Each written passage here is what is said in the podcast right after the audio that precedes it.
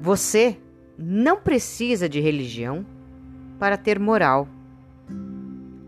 Se você não pode determinar o certo do errado, então o que te falta é empatia, não religião.